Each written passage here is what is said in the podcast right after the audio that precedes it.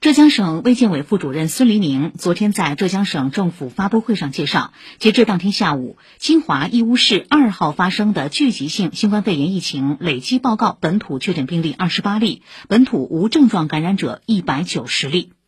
本次疫情源头明确，首发病例七月二十九日返浙前七天内由省外本土聚集性疫情发生地区的旅居史。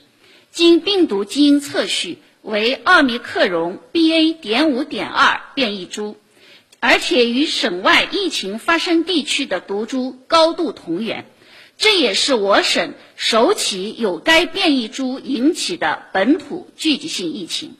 与以往毒株相比，潜伏期更短，传播力更强，传播的速度更快，短短六天之内就出现了五代病例。浙江省卫健委表示，现有感染者都在首发病例所在的传播链条上，目前没有发现脱离该链条的感染者。从区域分布看，高度集中在义乌市江东街道青口夜市及周边地区。